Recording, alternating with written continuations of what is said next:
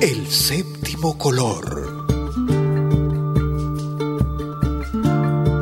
Era una joven tan hermosa que todos se enamoraban de ella. Se llamaba Yasá y amaba solamente a Tupá, el hijo del dios supremo de los Kashinawas de Brasil. El demonio Nangá también estaba enamorado de Yasá. Entonces decidió robársela. Para lograr su maligno propósito, se apareció un día ante la madre de la doncella. Si tú impides la boda de Yasá y Tupá y haces que tu hija se case conmigo, yo te daré abundante caza y pesca durante toda tu vida. La ambiciosa madre inmediatamente accedió al pedido del demonio Nangá.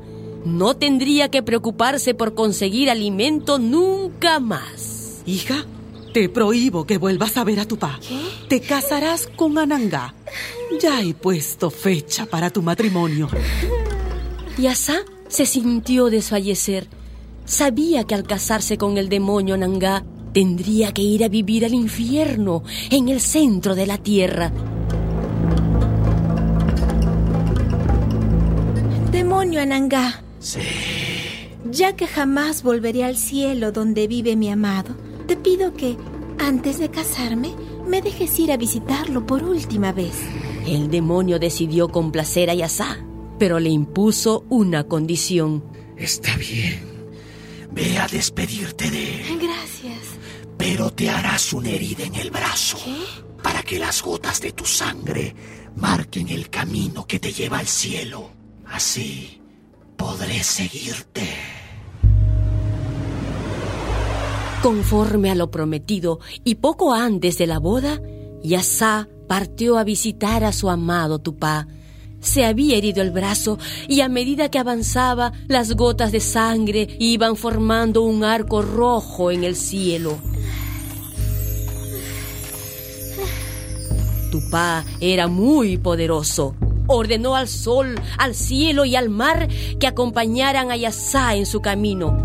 Para confundir al demonio, el sol trazó un arco amarillo junto al rojo.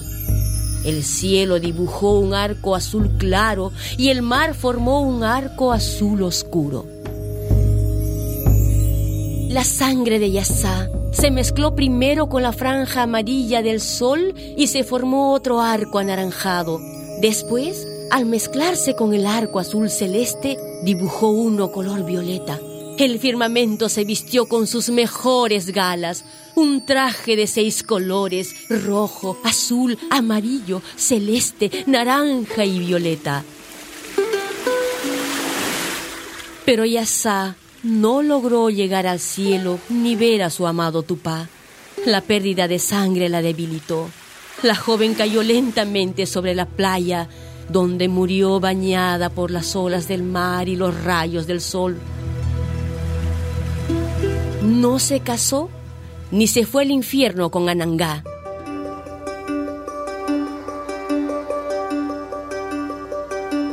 Cuentan los abuelos cachinahuas que del cuerpo de Yasá subió hasta el cielo para unirse a los demás arcos uno verde, el de su esperanza, el séptimo color del arco iris.